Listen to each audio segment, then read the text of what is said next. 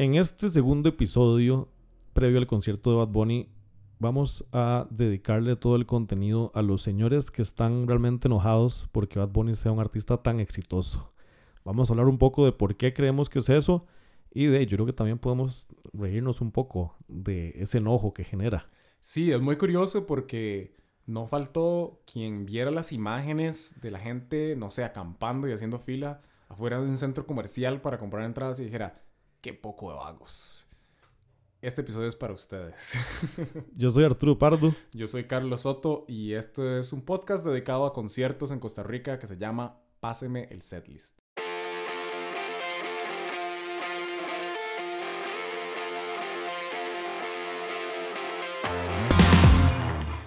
En el episodio pasado hablamos un poco de la historia de Bad Bunny y dentro de lo que conversábamos hablábamos de un concierto que él dio aquí en el 2018. En ese momento, Carlos, estabas trabajando eh, en, Viva de la, Nación y te tocó escribir la portada o te, tocó escribir el artículo previo a la, a la, avenida de Bad Bunny, que fue un artículo de portada. Y, y contame un poco qué, qué pasó hay artículos que, que pasan completamente desapercibidos y este no fue el caso, ¿verdad? Sí, definitivamente no fue el caso. Eh, es muy curioso porque ya en ese 2018 había tenido un, un, asunto ahí porque había venido Osuna y a mí se me ocurrió titular como Osuna ya es leyenda porque en ese momento él era el artista más escuchado en YouTube, era el artista con más streams en el mundo, era, era una locura. Y mucha gente dijo, no, es que, ¿cómo va a ser eso una leyenda, verdad? O sea, es que él no tiene nada, no tiene nada trayectoria. Yo, pero aquí están los números, aquí está, ¿verdad? Puedes conocer, no, porque eso es, y aquí está la palabra mágica, reggaetón, ¿verdad? Y es como que siento que había, todavía en ese momento no se había superado un poco ese, ese tabú, tal vez, hacia, hacia ese género musical. Bueno, no sé si se ha superado, la verdad no creo que nunca se ha superado, pero sí definitivamente está mucho más amalgamado entre nuestro día a día. Todavía en ese momento, digo, en una reunión social de personas mayores a 30 años, si alguien ponía reggaetón, tal vez no iba a ser tan bien visto, ¿verdad? Entonces, yo lo que sí creo es que era un momento ahí en el que seguía la transición, en la que no sabemos si reggaetón es mala palabra o no. Y cuando llegó el momento del concierto Bad Bunny, fue todo un tema porque lo anunciaron, pero no se sabía nada de las entradas ni nada. Y la gente pegaba gritos en redes sociales, necesitamos entradas de esto y esto y no sé qué y no sé qué. Y yo como periodista incluso me puse a ver, a correr a ver quién era el que iba a vender las entradas o cuál productor, digamos, era el encargado. En ese momento había creo que cuatro productoras peleándose. Bad Bunny había anunciado la fecha y había cuatro productoras en Costa Rica peleando la oportunidad de traer al Mae. El Mae no tenía un solo disco en ese momento, ¿verdad? Puros sencillos. Exactamente, puros colaboraciones por aquí, que te voté por allá, pero a mí me dijeron que era literalmente como una subasta. O sea, al mejor postor se le dio la oportunidad de traer a Bad Bunny. Eventualmente fue una productora y la productora lo primero que dijo es, vamos a tener una zona para menores de edad. Y yo fui al concierto y había chiquitos y todo. Había niños en, hombros de sus papás cantando las canciones de Bad Bunny y estábamos otros ahí, más veintañeros, más en plan fiesta, aunque no vendían alcohol porque había menores de edad, eh, más en plan fiesta, que igual estábamos sorprendidos un domingo después del concierto de Roger Waters, o sea, tras de eso, como una suma de cosas muy, muy locas y muy diferentes. Al ver la locura por las entradas y todo, yo dije, esto merita una portada de Viva, que es el suplemento, ¿verdad? De cultura. Y yo dije, aquí hay que contar la historia de Bad Bunny y explicarle a la gente por qué este más tan grande y qué es lo que ha hecho que ha generado esta locura. Y ahí fue donde, donde yo, que juraba que tal vez ese hate a Bad Bunny y el reggaetón se había acabado, me di cuenta que estaba muy equivocado. ¿Qué fue lo que pusiste que enojó tanto a la gente? fue lo mejor, es lo mejor de todo es que fue en el primer párrafo. Y ese primer párrafo lo utilizaron en redes sociales para promocionar la nota. Eh, parafraseando, yo decía, eh, cuatro acordes le bastaron a Kurt Cobain para cambiar el mundo y con cuatro canciones Bad Bunny se ha echado él el mundo a la bolsa. Es como, son dos casos de dos artistas que han marcado un antes y un después en una generación. Dos artistas de propuestas completamente diferentes. eh, ¿verdad? Absolutamente. Lo único que se parecían eran los anteojos blancos con Ajá. negro. O sea, eso era lo único en ese momento que compartían. Pero que yo consideraba que a nivel cultural habían marcado un cambio. O sea, como muy fuerte. Como eh, antes de Kurt Cobain, los papás y los hijos iban juntos a los conciertos. Iban, madre, viene Pink Floyd. Perfecto, madre. Nos sentamos con el chamaco en el estadio y vamos a Pink Floyd. Viene Peter Gabriel, viene Phil Collins. Madre, perfecto. Papá e hijos iban contentos, madre, aplaudían. Excelente.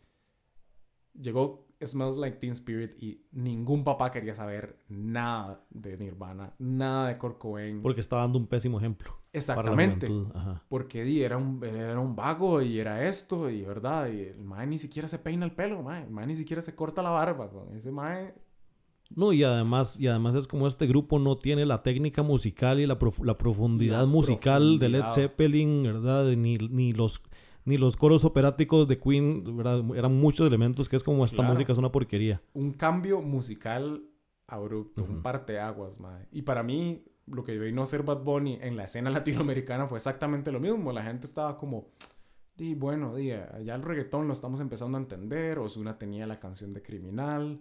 Por ahí estaba Ginza, que si necesita reggaetón, dale. Y uno empezaba a ver a la gente como ya en las oficinas ya se animaban más a eso. y en eso ponían mayores de Becky G con Bad Bunny. Y era esa vara, ma, quíteme esa cochinada, porque cómo van a poner esta cochinada. Y yo decía, ma, qué loco, que con este ma sí pasa esto y este no. Aún así, lo llegué, lo escribí y en ese momento me acuerdo que al final del día, o sea, fue una lluvia de críticas en redes sociales porque cómo comparaste a Bad Bunny con Kurt Cobain. Sí, cómo están los dos en una misma oración. Exactamente, Ajá. ¿cómo se le ocurre? Jamás van a estar en la misma altura. Eh, un jefe me dijo como, yo creo que eso viene mucho de que tal vez tienen a Bad Bunny más atravesado, más de lo que aman a Kurt Cobain. Porque Kurt Cobain en su momento fue muy odiado y muy Claro. criticado, pero se mitificó la figura y eventualmente ya ahora es un incriticable. Pasó de ser, ¿verdad? Lo más bajo de la cadena alimenticia a ahora lo... No, no, jamás. Es Ujú. una leyenda. Ahora que se le ve en retrospectiva. Exactamente. Ujú, ujú. Mientras que Bad Bunny más bien era el disruptor en ese momento, ¿cierto? Y, estos, y estas críticas, ¿qué tan, ¿qué tan ofensivas eran o qué tan Ah, violentas? mae, eran increíbles eh, en términos de esa gimnasia mental que hace a veces la gente para insultar, que yo, que yo a veces la admiro, a veces me da mucho miedo, pero, pero sí, era como, es música de vagos, Ujú. ese periodista no sabe nada. El pseudo periodista, es el típico. Ese periodista, entre comillas, mae, Sí. ese es de mis Ajá. O músico frustrado. Ah, sí, sí, no. también, y típico, es este sí. mae, eh, ¿por qué no va y se aprieta a Bad Bunny entonces, verdad? Si lo, si lo quiere tanto, ¿verdad? Eh, los fabulosos stickers y emojis de un bichito amarillo vomitando, Claro, ¿verdad? O sea, ujú. uno, uno se puede imaginar aquí y, y es cómo te vas a atrever a eso. Creo que hasta un grupo de covers ahí de grunge se metió en la conversación Típico. para, mae, ¿cómo me vas a hacer esto Sí. con este mae? Eh, tuve la suerte de que yo siempre he usado en redes sociales eh, Carlox, no Carlos. Yo firmaba en La Nación como Carlos Soto y creo que por eso nadie me logró encontrar y como insultarme, porque era muy común también que compañeros que hicieran notas los buscaran en su Facebook Claro. personal y los insultaran directamente. A mí me pasó, me pasó años atrás cuando había venido Justin Bieber, que, que titulé una, una crítica que era Papa sin sal. Y sí, sí, me buscaron redes Claro. personales. La gente lo busca a uno. Sí, Eh, por otro lado, mucha gente más bien en... Eso en Facebook, en redes sociales de Twitter, la gente es como, mae, qué troll, qué loco, qué, qué buen ride que haya hecho eso. Y yo, es que no era por trolear a la gente. Ajá. Yo quería hacer un punto, pero y tal vez yo no fui lo suficientemente efectivo transmitiendo la idea, o la idea fue tan incendiaria que entró, entró con los golpes tan duros que tal vez, no sé, eso. Un jefe también me dijo como, yo lo leí, yo lo revisé y si te digo, si te soy sincero, no lo vi el problema, pero si me volvés a preguntar si lo haría, yo no lo publicaría así y yo, wow, o sea, fue a ese nivel. Fue el Ujú. nivel que yo salí ese día del periódico, eh, ya de noche, y los guardas de la salida me pagaron sé que es como, madre, ¿qué fue esa vara? Nunca en la vida los guardas me habían hablado de un texto mío, Ajá. nunca. Y ese día fue como, madre, ¿qué fue esa vara? Es como el morbo de, de madre, lo hiciste por joderle la Sí. vida a la gente, lo hiciste por esto. Y yo, ay, no. Para ejemplificar un poco las críticas que Bad Bunny suele recibir, nos fuimos a buscar a YouTube algunos videos donde podemos ver cuáles son esos comentarios despectivos que se le hacen al artista. Nos encontramos, por ejemplo, un video del conferencista argentino de ultraderecha Agustín Laje, y muy curiosamente habla sobre Bad Bunny y dice esto al respecto. La figura de Bad Bunny era la figura de la frivolidad, ¿no? Era bueno, es un tipo que hace canción con nada, que tiene una voz que parece que recién se levantó de la siesta. De hecho, ayer, sin más lejos, ayer vi en un colectivo feminista que tiene una página en Instagram de aquí de Puerto Rico, hacer toda una publicación en favor de Bad Bunny y explicando que el feminismo sí que debe estar acompañando a Bad Bunny en su música porque eh, es una forma de expresar la liberación sexual. Es absurdo ¿por qué? porque Bad Bunny, más allá de la pretendida liberación sexual, lo que lleva a cabo en sus letras, y no hace falta ser un genio para entender esto, es la cosificación y la instrumentalización de la mujer. O sea, es la degradación de la mujer a un nivel de objeto. Yo, una de, sus canciones dice, te usé y te voté. Te usé y te voté y todas las feministas lo cantan y ahí no hay patriarcado, ¿eh? Ahí no hay cancelación. Por supuesto que dentro de las críticas recurrentes a Bad Bunny está el aspecto musical propiamente. También buscando en YouTube nos encontramos un video de una coach de canto que se llama Ceci Dover. Y esto es lo que comenta con respecto al lanzamiento o a uno de los lanzamientos de una canción de Bad Bunny.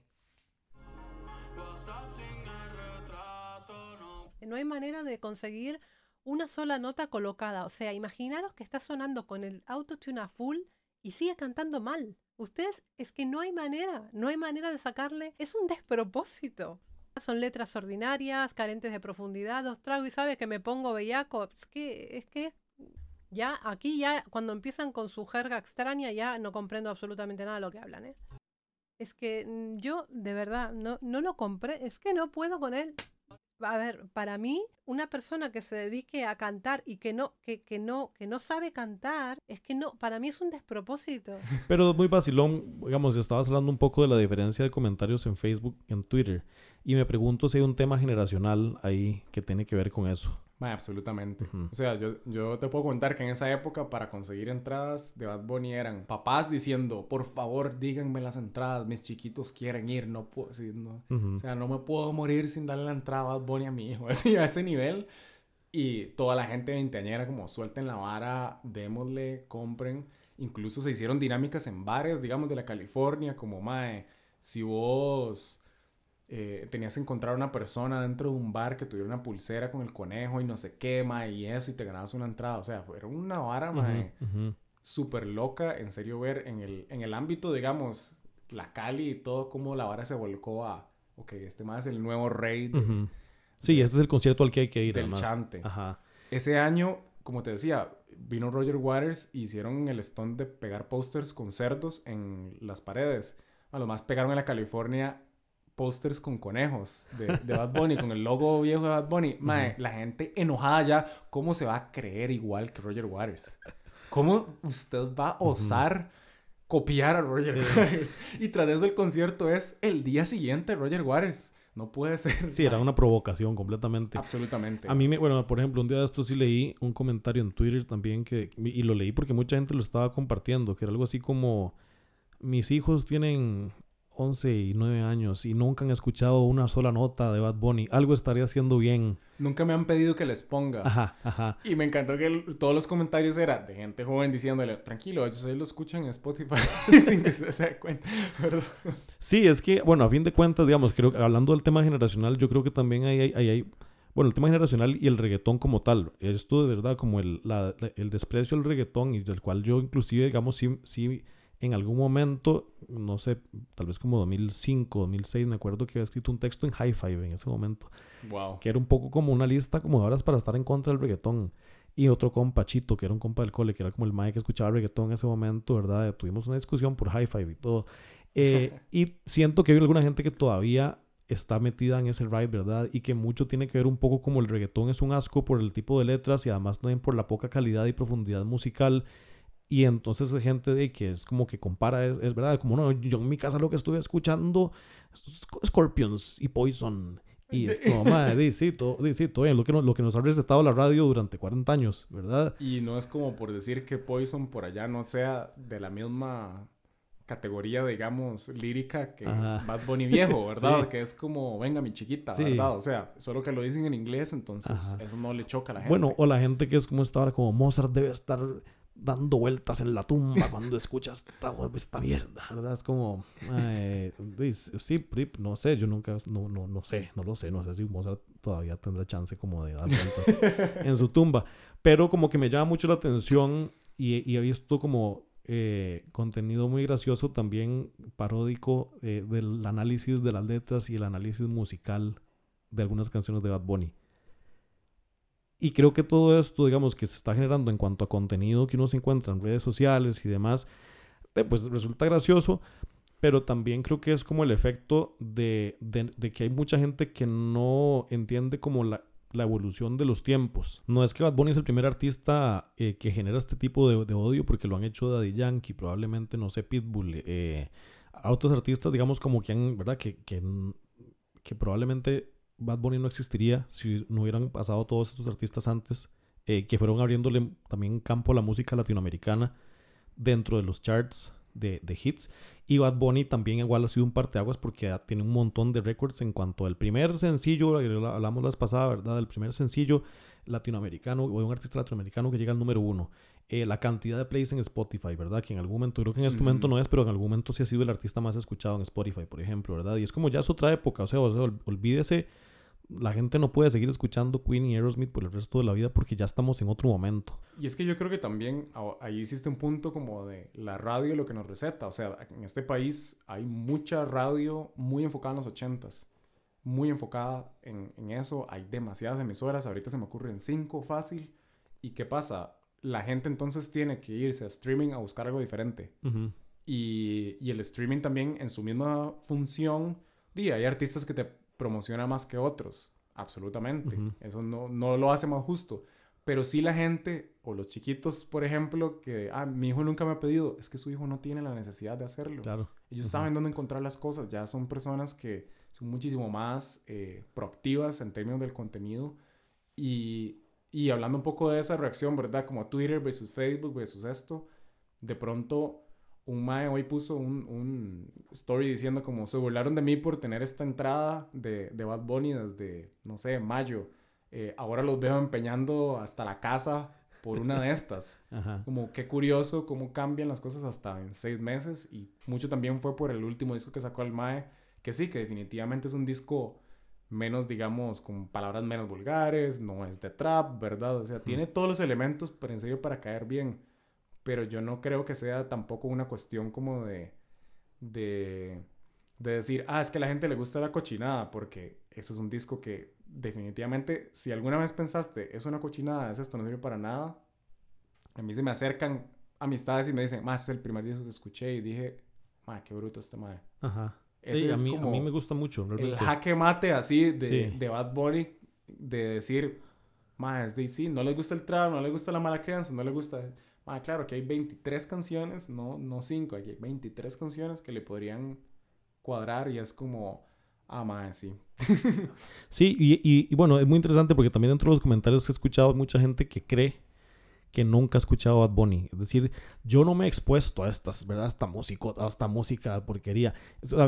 Digo, pueda que usted no la haya buscado, pero lo tiene que haber escuchado porque es muy difícil, así, realmente muy difícil, muy difícil que no lo haya escuchado. Porque si bien es cierto, en muchas emisoras acá no, se, no suena esa música, en muchos lugares donde uno va, ni siquiera solo en un bar, o sea, de repente uno entra a una pulpería y puede ser en, la, en, zona rural o en zona urbana, donde sea, ¿verdad? Usted entra a una pulpería y está sonando Bad Bunny, o tienen puesto un video, o se montan en el y está sonando Bad Bunny, y entonces tal vez no lo reconoce, pero yo honestamente creo que mucha gente se hace la que no lo reconoce, ¿verdad? Que hay un, hay una- un, un insulto que me hace mucha gracia, que es como yo, yo no he escuchado nada de ese conejo malo, o como sea que se llame. Así, que es como ah, pretendiendo que no, no saben de qué están hablando. Sí, sí, sí, siquiera, ma. exactamente. No, ni siquiera sé quién es ese, ese tal conejo malo. Ma, qué, qué risa porque eh, es ubicuo en serio. ma. Yo vivo en San José Centro. Tengo que hacer mandados como cualquier otra persona, pero yo camino 300 metros y oigo tres canciones diferentes del disco Un Verano Sin Ti. O sea, tres diferentes, Ujú, en ujú. diferentes tiendas, en diferentes varas, ma. Y el otro día hi- hice el viaje Guanacaste, San José, que hace un montón no lo hacía, mae. Y íbamos con radio porque, no sé, por varas. Mae, y es muy loco pasar de emisoras y es como, aquí acaba de terminar, Titi me preguntó, ¿y cambiaste de emisora? Mae, aquí está empezando eh, la canción con Ojitos Lindos con Bomba Estéreo. Entonces, cambias y, mae, aquí está sonando una de las viejas, más bien, de Bad Bunny, mae. Y, y es como, uno va cambiando y el mae siempre está en la radio. Entonces, yo siento que eso chima, eso de fijo Sí. enoja y molesta eh, sentir que el mundo te está recetando algo que no querés. Yo estoy seguro que eso es muy molesto. O sea, a mí me pasa con artistas que la gente tal vez ve muchísimo más respetables, como no sé, como Bruno Mars. Es como, Ajá. "Mae, yo no quiero saber qué está haciendo Bruno Mars en este momento, pero de ahí, 24K Magic, Indie- de ahí está bien, mae, está bien, yo se la escucho, de ahí. Eso pasa, a mí me pasa que eso me estorba. Entonces puedo entender por ese lado a veces como, "Mm, ok, pero el odio venía de antes, digamos. Estamos hablando de que ese odio venía del 2018, Claro. de cuando el Mae cantaba Creepy Kush y, y mayores, y el Mae decía, un caballero con 21, y era como, Mae, Páseme el setlist es un podcast dedicado a los conciertos que ocurren en Costa Rica y a la música en general. Mi nombre es Arturo Pardo. mi nombre es Carlos Soto. Si quieren buscarnos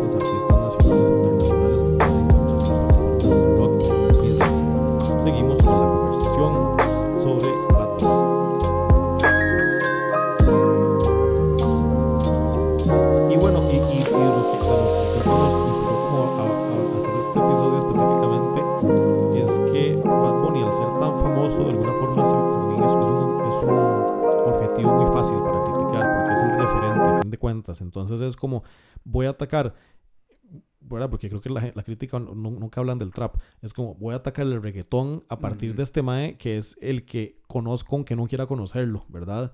O me hago el que no lo quiero, el que no lo conozco. Pero bueno, es como un, un pararrayos, decías vos. Sí, es legítimamente el pararrayos. Y en el momento en el que la gente se empieza a emocionar por un artista, de pronto aparecen los detractores. Digamos, en el, el mismo Coldplay pasó eso. Es el- en el momento en el que viene Coldplay, "Hmm, ahora a todos les gusta Coldplay. Ahora Pasó, a todos es les fascina, ¿verdad? Yo quisiera saber si en el 2003 estaban escuchando la maravillosa obra de... y uno, mae, como que se pone... Sí, sí. Empiezan con este gatekeeping, digamos, Ajá. ¿verdad? Esta vara como de, no, usted, usted no es tan iluminado como nosotros los que Sí. ya estábamos ahí. Y por allá empieza eso mismo hacia Bad Bunny como de, voy a recordarles que soy más inteligente que ustedes porque ustedes dicen que no les gusta el acoso callejero, pero sí dejan que Bad Bunny les diga al oído en sus Ajá. audífonos estas cochinadas. Y yo, ¿cuáles? ¿Cuáles? Conta o sea, me, me encantaría que mencionaras Ajá, ajá, algunas ujú. de ellas como para entender qué es lo que Sí. está haciendo. ¿Será que vas a citar la canción en la que el Mae habla como hace todo este video en contra de la violencia contra la mujer? O est- esta otra canción de Yo Perreo Sola que amarra como todo un discurso muy interesante Ajá, acerca de no incomoda el reggaetón, incomoda que la mujer la pase bien. Que eso es, eso es un tema que ha sido muy tocado por la academia incluso. O sea, hay, hay libros escritos sobre por qué el reggaetón ha sido tan mal visto durante tantos años y mucho viene de el disfrute femenino siempre es criticado. Entonces es una vara como muy interesante porque él sabe para quién es su público y su público son las mujeres porque si las mujeres en la fiesta son las que dicen queremos esta canción, esa canción se pone, punto. Y es, son las mujeres las que han mantenido el reggaetón vivo todos estos años de, ay, esa cochinada. Bueno, y es interesante ese punto, digamos, creo que no hace falta como catalogarlo como un atributo de él dentro de su expresión artística, el hecho de que sí sea defensor de la mujer en diferentes connotaciones y además crítico también de, de la violencia de género, por ejemplo, ¿verdad? Que en este último disco está la canción Andrea, que es específicamente sobre eso, y ya antes ha tenido otros temas que tienen ese- ese- esa relación. Entonces, es decir, definitivamente, o sea, sus letras no son puritanas, definitivamente no son necesariamente educativas, no tienen por qué serlo tampoco, ¿verdad? Es decir, Sí, sí. él no es, no es un, no, no es un eh, consultor ni un psicopedagogo, o sea, no tiene, digo, no creo que no es parte de su intención. Y el género, pues también creo que es de alguna forma, pues, eh, diga, hay, hay, hay mucho, ¿verdad? Como del lenguaje eh, cotidiano, urbano, de la calle, etcétera. Y su mensaje es exacto. Lo que pasa es que sí mete, a diferencia de muchos otros artistas, sí hay una conciencia social. Entonces, es decir, tampoco es un vocero, tampoco es como, como tal un vocero, ¿verdad? Pero sí existen temas que yo creo que cuando hablábamos en el episodio pasado de qué hace él diferente, creo que también esto es uno. Y ha hecho eso también dentro de la política. De hecho, él participó en esta protesta grande que hubo en Puerto Rico en el 2019, si no me equivoco, eh, donde estuvo el Residente también, entre otros artistas, que fue una protesta de 15 días que, lle- que llevó a la renuncia del, del gobernante en Puerto Rico.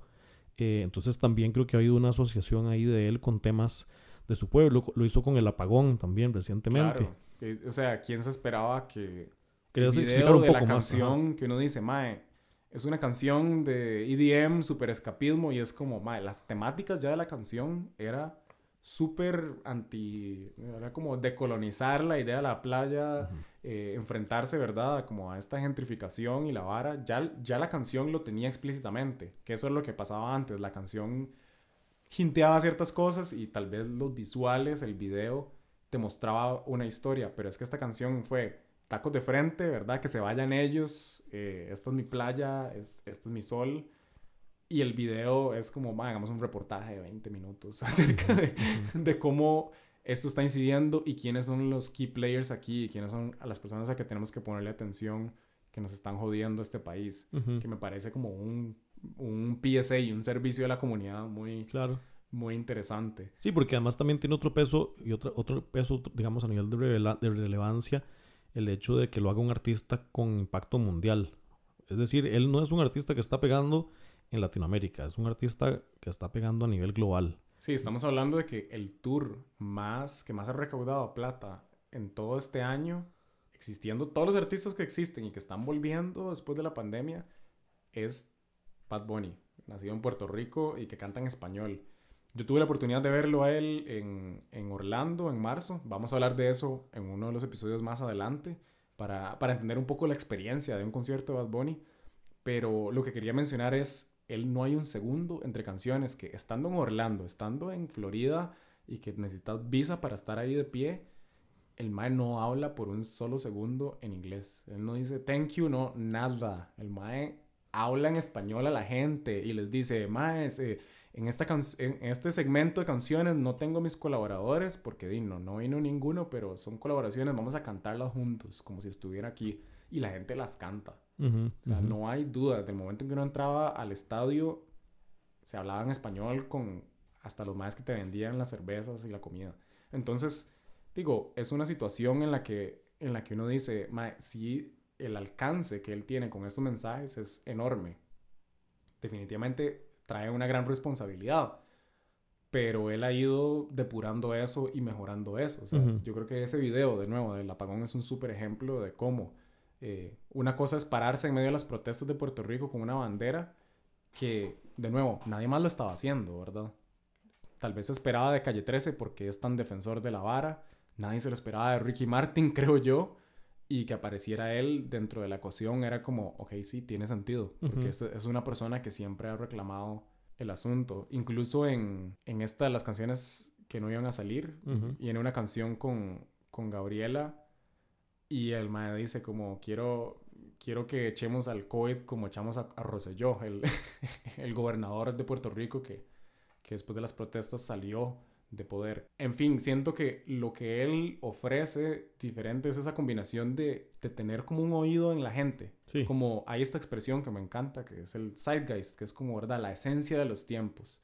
Y yo creo que si uno quiere entender qué estaba pasando en el 2022, qué estaba pasando en, en el mundo, usted puede poner esa música y le va a revelar muchas cosas que estaban pasando, porque adentro de ese disco hay muchos otros mensajes ahí interesantes que te permiten ver eh, que la gente claramente estaba buscando distracción después de dos años Claro. bastante complicados.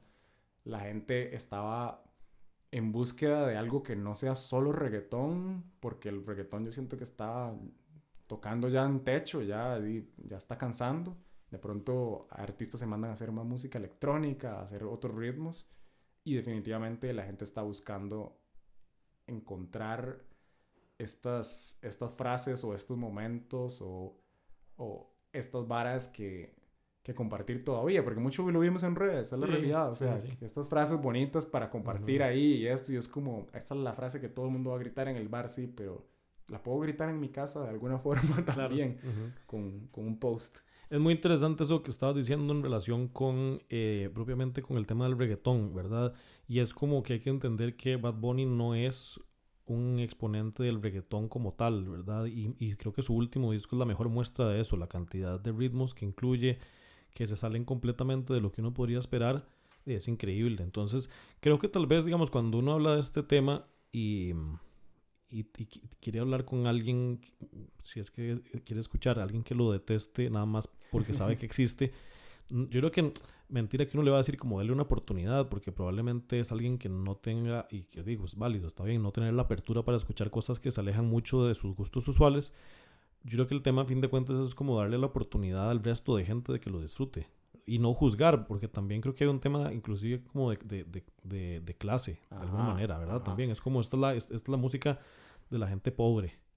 Es muy loco porque es esa, es, es esa vara de cómo la gente juzga eh, por la idea que tienen y no por lo que es, ¿verdad? Porque es, es muy gracioso cuando uno hace una crítica de algo eh, yo al menos trato como de estudiarlo y saber qué es y a qué suena, pero tienen una idea preconcebida de qué es Bad Bunny y se pelean con esa idea, ¿verdad? Eh, creo que es muy gracioso pensar que hay mucha gente que basurea el reggaetón que ahora encontró gracias a Osuna, J Balvin y Nicky Jam y, y ahora, eh, no sé, Bizarrap y sobre todo Benito encontrar, ah, ok, pero esta canción sí está tuanis, es, yo lo escucho, pero en el gym.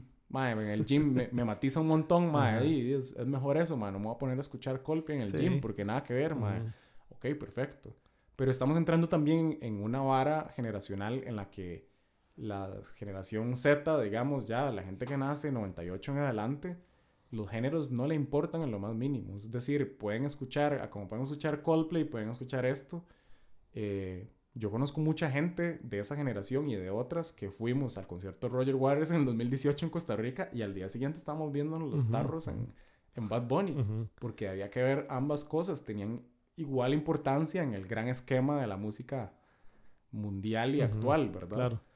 Y, y, esa falta de prejuicio yo siento que le incomoda a, alguna gente mayor, digamos. Esa falta de prejuicio que tienen las generaciones más nuevas creo que le incomoda a alguna gente porque di, eh, sacude el orden establecido de las cosas o lo que sea, pero... Sí, y creo que también hay un tema ahí un poco, un poco, antes usé la palabra puritano y la voy a volver a usar, un poco puritano. En el sentido de que hay un prejuicio propiamente en cuanto a la temática y que sienten que le está, que son palabras o que son frases que le está invadiendo eh, la moral de su familia y su propia inteligencia, ¿verdad? Entonces, inclusive creo que él, creo que él mismo dice que mm, él mismo dice que, que, a fin de cuentas, digamos, si hay algún papá que no le gusta y tiene que responsabilizarse por lo que está escuchando su hijo, él no le corresponde él no está haciendo música infantil como tal.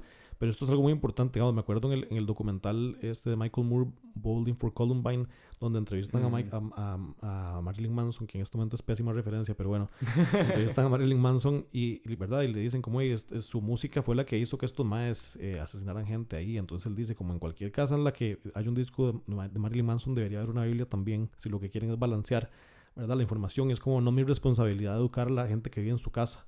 ¿Verdad? Él no necesariamente es que está dando un mal ejemplo, simplemente hay que entender que hay generaciones en este momento, las generaciones más recientes, donde ya tienen, o sea, mejor dicho, hay que, respetar el criterio de la gente joven y la gente, ¿verdad? Y, si tiene, quiere haber alguien ahí dando una guía, súper bien, pero que esa guía no sea limitarle la música que escucha porque les parece que no es suficientemente compleja para disfrutarla. Sí, y de nuevo, yo creo que mucha de esa limitación se le aplica a a, las mujeres y no a los hombres, ¿verdad? Es como una vara como de, no, usted no puede esto o eso, porque em, ese criterio que vos decís es el que hace como, ah, es que es toda fangirl y es todo esto y todo, y, y el hombre que sabe mucho de música, de su artista favorito, de su banda, que sabe los nombres de los varas y, y se sabe los nombres de las marcas de las guitarras, es que eso es un melómano, ¿verdad? y, y es una vara ahí también como que en la que chocan estas percepciones de, mm, es que lo que le gusta más a las mujeres, ah, sí, es que se no, es que qué barbaridad, eso es esto. Y lo que le gusta a en su mayoría a hombres es como, madre, sí, esto es la pura crema, ¿verdad? Esto es lo mejor de lo mejor.